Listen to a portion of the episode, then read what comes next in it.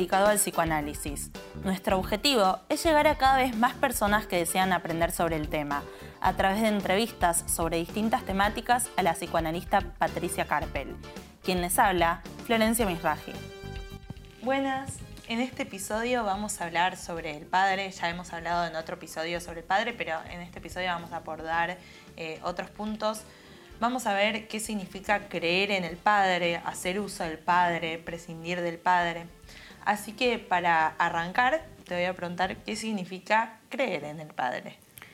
Bueno, para hablar de creer en el Padre, lo primero que quizás se me ocurre decir es una anécdota que Freud cuenta en su libro Interpretación de los Sueños cuenta una anécdota de cuando él tenía 10, 12 años de algo que le sucede con el padre, porque el padre le estaba diciendo que la época de Freud era mejor época que la que él había vivido, y le cuenta que un día había salido contento con eh, un gorro nuevo de pieles, un abrigo nuevo, y viene eh, un soldado y le dice, un cristiano en realidad, ¿no? y le dice, bájate de la acera, judío, y le tira el gorro. Entonces Freud le pregunta, ¿y vos qué hiciste, papá? Y bueno, yo me agaché y lo levanté y me volví a poner el gorro y seguí. Bueno, un Freud totalmente decepcionado por esa respuesta del padre porque no fue nada heroica. Eh, ¿no? Él esperaba que el padre se hubiera opuesto, hubiera respondido, hubiera hecho otra cosa. Bueno, pero el padre evidentemente tenía miedo y no le respondió eh, de esa manera al cristiano. ¿Qué le pasa a Freud con esto? Que Freud empieza eh, a, tener una fantasía infantil que tiene que ver con un personaje eh, cartaginés de la historia eh, Amílcar que a su hijo Aníbal le, encomienda vengarse por afrentas que le hicieron. Entonces Freud en su fantasía estaba de alguna manera ser ese hijo que venga la afrenta paterna, o sea, el que recoloca al padre en un buen lugar después de lo que hicieron. Entonces, acá se ve algo del papel, en Freud mismo, Freud nos muestra el papel de la fantasía en la neurosis, que es del punto de inconsistencia del padre, donde el padre falló, donde el padre no estuvo a la altura, donde el padre no tuvo, salvarlo. ¿no? Que en la fantasía de la neurosis hay algo de salvar al padre de su inconsistencia. ¿Este ejemplo nos muestra algo de, de la posición del neurótico en relación al padre? Sí, porque si decimos que eh, Freud en su neurosis y el neurótico en general está tratando de salvar al padre de su punto de inconsistencia, es porque hay una inconsistencia en el padre. O sea, si hay que salvarlo es porque se está hundiendo, ¿no? está naufragando. Entonces, en la fantasía se elabora ¿no? esa cuestión de salvar al padre. Entonces, la posición del padre de Freud es la posición de cualquier padre. Acá lo vemos en una anécdota precisa, pero es el padre que no está a la altura de la función, o sea, no está a la altura de, ser completo, de tener la respuesta perfecta, de decir todo lo que se hubiera querido que, diga, ¿no? Y quizás en la fantasía se lo salva de esa manera, ¿no? Haciendo un padre que, completo. Entonces, eh, sostener al padre justamente porque no se termina de sostener y el neurótico está muchas veces en esta posición de sostener al padre. Por ejemplo, un paciente que estuvo 10 años trabajando con el padre, esperando ser reconocido, felicitado, que le den el lugar, trabajaba hasta altas horas de la noche, generando proyectos, que el padre vea que él le da buenas ideas, que reconozca su potencial. Y el padre seguía trabajando con los métodos de antes, dejó pasar muchas cosas que él le dijo, negocios, y que el padre hace las cosas mal que están hundiendo la empresa y él cada vez más opciones, ¿no? Entonces, eh, y, él, y él dice siempre y sigo y más de lo mismo y no me entienden y más de lo mismo y no me entienden y más de lo mismo hasta que en cierto momento, cuando él empezó después de, ya hacía nueve años que estaba en esta situación, empieza a trabajarlo en análisis, lo que se empieza a ubicar, entre otras cosas, es que él quiere cambiar al padre y que en ese punto, más allá de que el padre entienda, no entienda, entender él su propio más de lo mismo, ¿no? En esto querer que el padre no se hunda, querer salvar la empresa del padre. Bueno, y él en ese punto puede hacer otra cosa, ¿no? Y dejar de tener esta posición sacrificial, ¿no? De querer ser. Me hace acordar como un ejemplo de una amiga como mucho más sencillo quizás, pero siento que podría tener que ver, que es que mi amiga eh, vio al padre mal por una situación, angustiado por una situación familiar, Y mi amiga como que se puso muy mal, no tanto porque a ella le afectaba la situación familiar, sino por ver al padre llorando, que también hay una cuestión de, viste, los hombres no lloran, mm. eh, como esa idea que quizás dijo, che, yo nunca lo había visto llorar o muy pocas veces y de repente eh, ese momento de verlo ahí es como que no, no entendía, como que le agarraba esa cosa de, wow, me siento mal por él, por esa falta de él, ¿viste? Claro, quizás querer tener, eh, amparar al padre para que a la vez nos proteja, ¿no? O sea, sostenerlo al padre para que sea un protector para cada uno. Entonces, creer en el padre un poco es una cuestión un poquito religiosa, ¿no? De creer en un padre completo, que a veces puede ser conversiones, ¿no? Donde el padre, por ejemplo, un paciente que en el lecho de muerte le dijo, yo solo te pido que eh, termines eh, con la carrera y que además en la empresa estés para vigilar las cosas, que tu madre pueda seguir viviendo de esto. Bueno, y él entonces dejó la carrera, ¿no? Como una cosa de desafío, de rebeldía, también dejó de ocuparse eso de la empresa. Y en un punto lo que él va a descubrir es que era dedicándoselo a su padre, como si su padre siguiera vivo, peleándose con él, porque lo que se da cuenta después es que la carrera la había elegido él y le gustaba a él, ¿no? Pero por eh, desafiar al padre al que le dio tanta creencia, como si el padre hubiera elegido que le haga esa carrera, ¿no? se dejó de escucharse él mismo. Entonces, es una creencia que puede poner en un lugar sacrificial. Es que aparte piensa que lo hace para ir en contra del padre, pero en realidad haciendo eso le está dando más importancia de la que cree al padre, porque si no decís, bueno, pensá lo que quieras, yo voy a seguir la mía. Exactamente, pero eso sería ya de consistir al padre, soportar cierta increencia, decir, bueno, mi papá no se las sabe todas y bueno, yo, yo veo qué quiero yo, ¿no?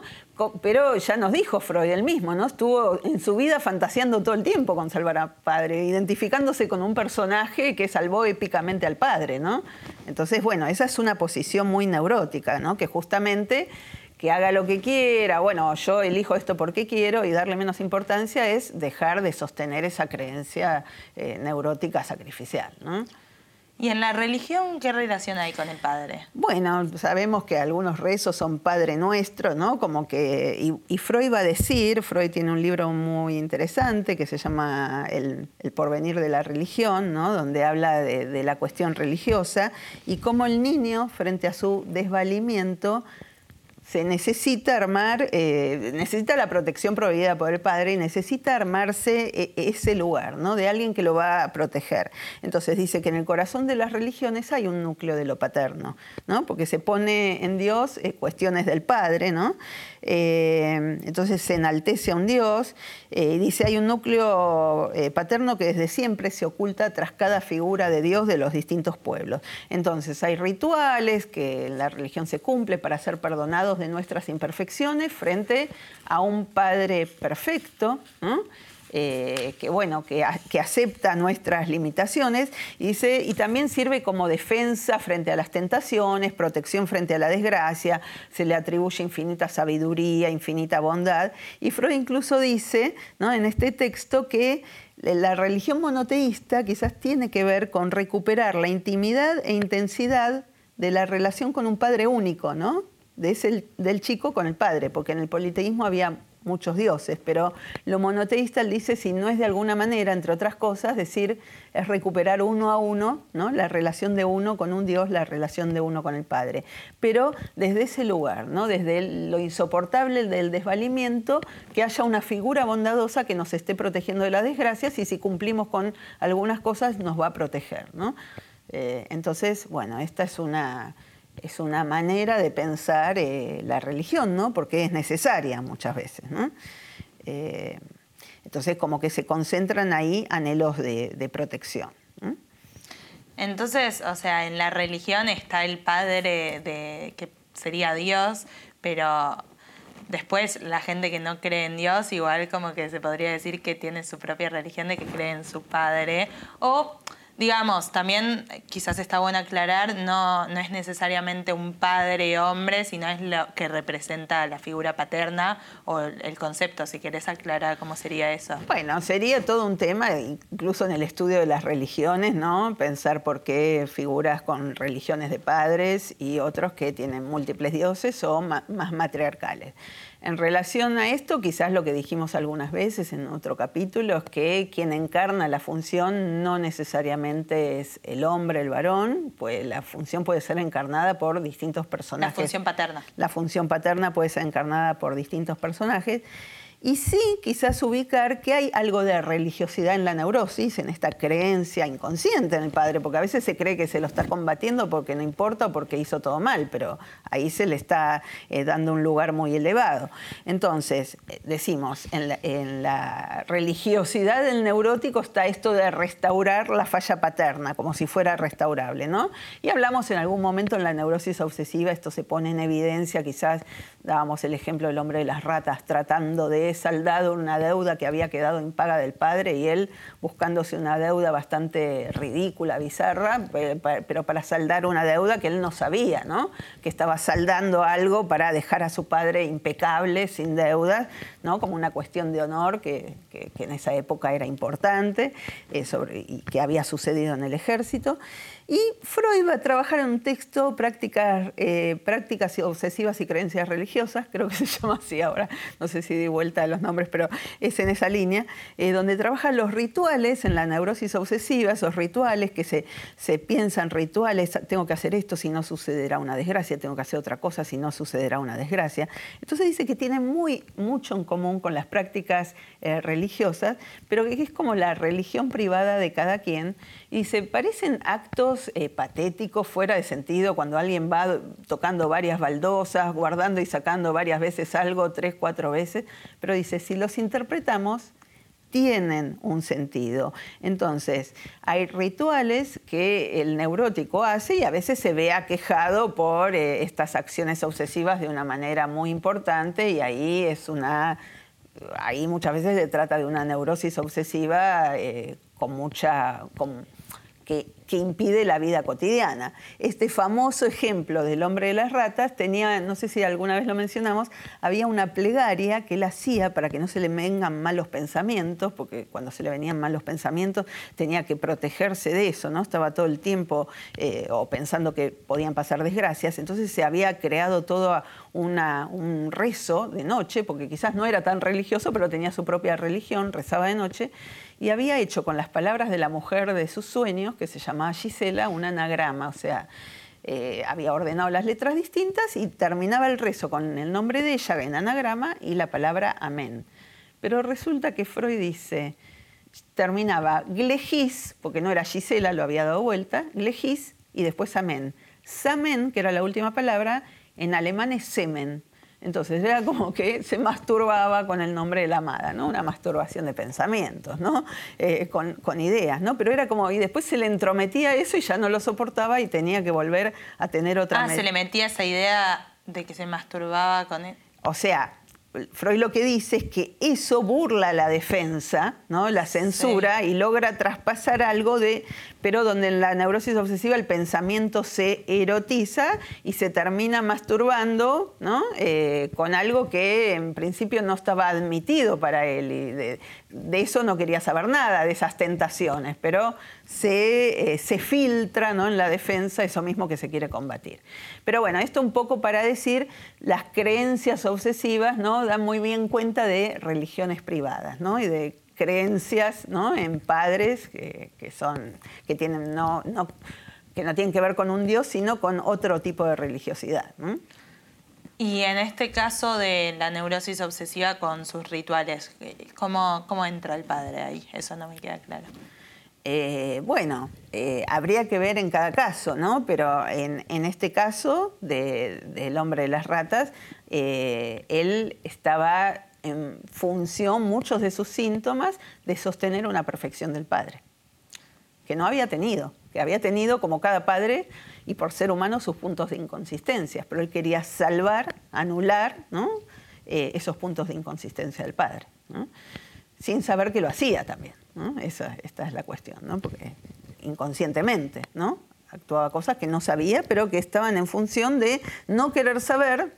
De que el padre era inconsistente, de que el padre había fallado. ¿Y qué se hace en el análisis para, en relación a esta religiosidad? Y bueno, en el análisis queda cuestionada la religiosidad y no estamos hablando de las religiones, eh, ¿no? En el sentido más social o en lo que crea cada uno, sino en esa creencia neurótica que hace que cada uno eh, se sacrifique en cierta cuestión tortuosa, ¿no? En esto de completar al otro, ¿no? Entonces, quizás en esto hay una creencia en un padre idealizado, ¿no? Por ejemplo, en estos casos, limpio de goce. Limpio de goce, ¿qué sería? Eh, muerto, porque solo un muerto está limpio de goce, porque el que vive, de alguna manera, peca, mancha. ¿Qué quiere decir? Por ejemplo, come de una manera que no me gusta porque hace ruidos, eh, se despierta de mal humor, ¿no? Entonces, hay una cuestión ¿no? de idealizar a veces en la neurosis pero se idealiza una figura de un padre muerto, porque solo el muerto puede portar esa bueno, perfección. igual también, o sea, pasa mucho de que cuando alguien se muere, como que se empiezan a recordar solo las cosas lindas como si hubiese sido alguien perfecto. Sí. Que claro, sí, porque está muerto. Claro, está muerto y no nos encontramos con el desgaste mismo y el malestar que provoca la, ¿no? la, convivencia, estar con el otro, no estar más, en, eh, bueno, mancharse con la vida misma, ¿no? Que en ese sentido, que no es impecable nadie, ni uno ni el otro, ¿no?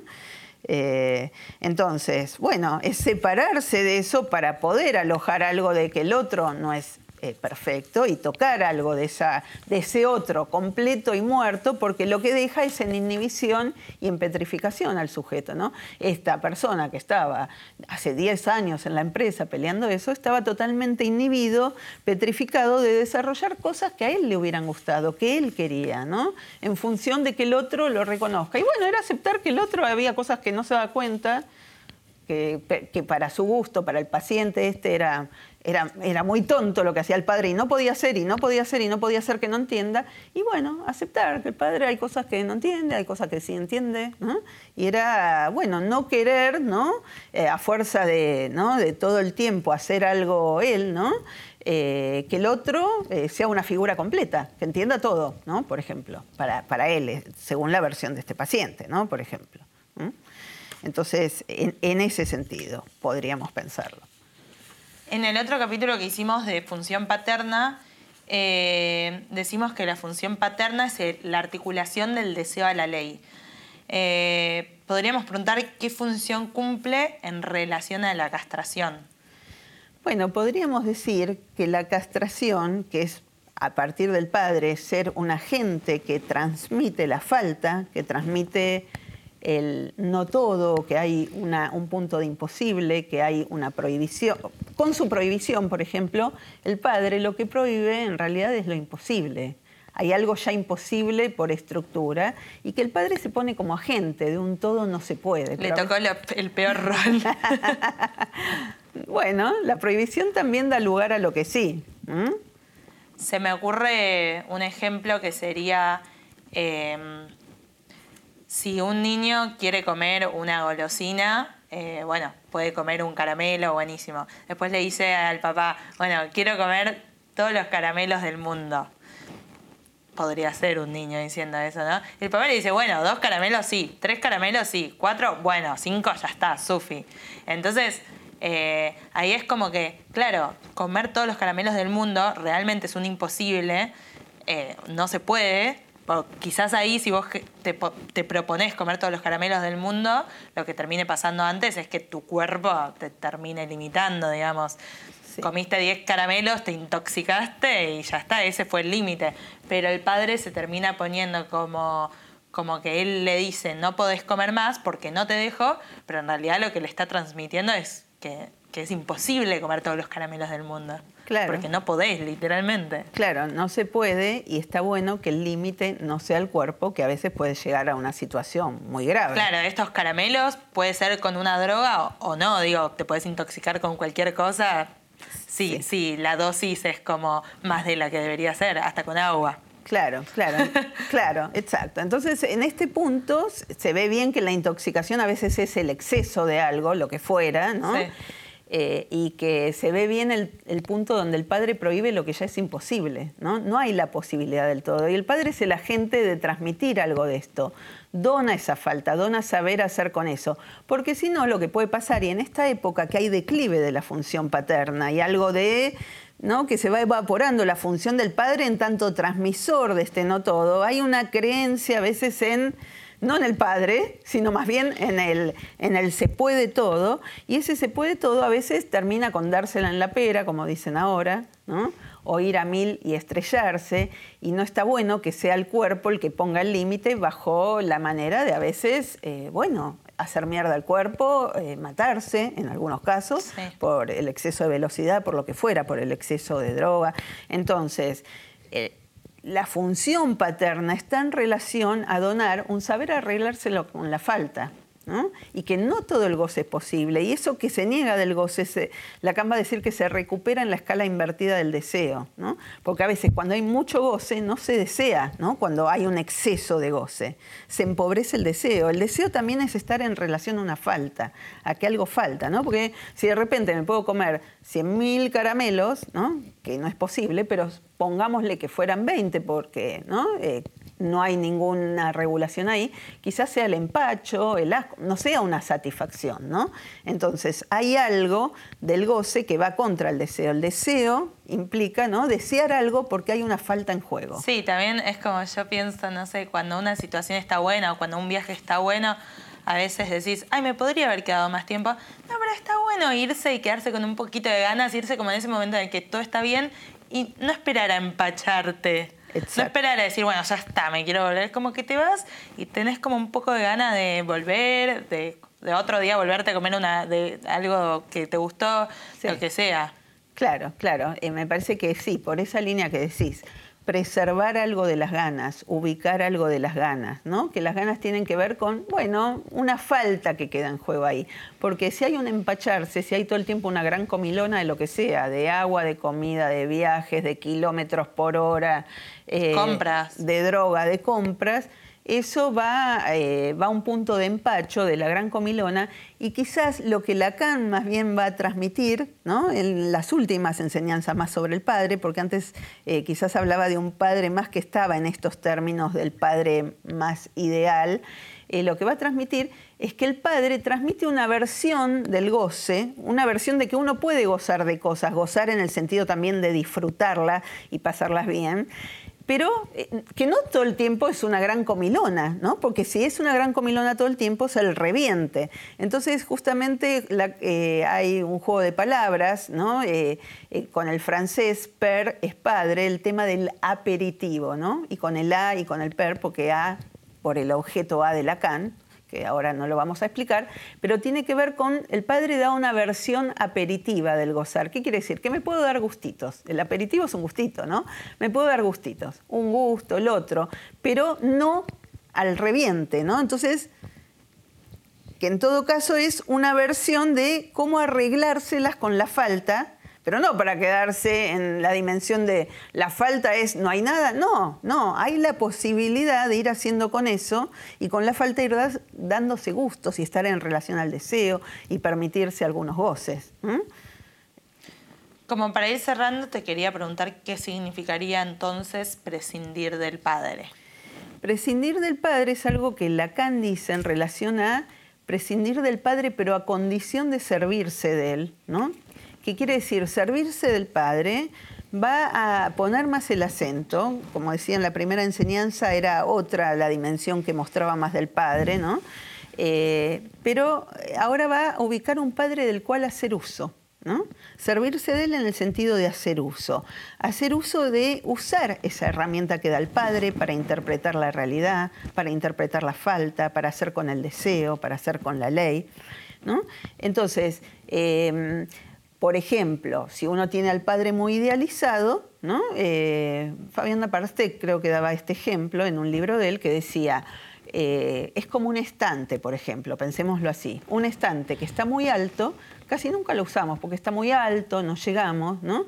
Y el padre idealizado quizás queda tan alto, ay, ¿qué haría mi padre? Ay, mi padre lo hubiera resuelto perfecto, ¿no? Entonces, ¿qué queda? Inhibido, petrificado, ¿no? Esperando a ver qué diría el padre y no pudiendo resolver hacer uso, y el estante sería un estante que esté más a mano, ¿no? que no esté tan alto, que esté a mi altura, que yo lo pueda usar, que lo pueda usar, servirme de las enseñanzas del Padre para ir más allá de él. Más allá de él, no es más allá en el sentido de competí y gané, justamente salir de esta dimensión que puede ser en algún momento la rivalidad, en el más allá sería otra manera, hacer yo mi versión, como mi padre. Tu propio camino, digamos. Exactamente, habilitando a un camino y a un camino diferente. Tomar eso, pero para construir la versión propia, que no es ni mejor, ni peor, ni está para mostrarle, ni para no mostrarle, ni para... ¿no? Sino que está en relación a ubicar el propio deseo, la propia falta, arreglarse con eso en el sentido de, con las propias ganas, avanzar, hacer cosas, producir, gozar. Bueno, muchas gracias. Hasta aquí el episodio de hoy. Muchas gracias por llegar hasta aquí. Esperamos que les haya gustado este episodio. Para contactarse con nosotras, nos pueden buscar en Instagram como arroba sobre.psicoanálisis.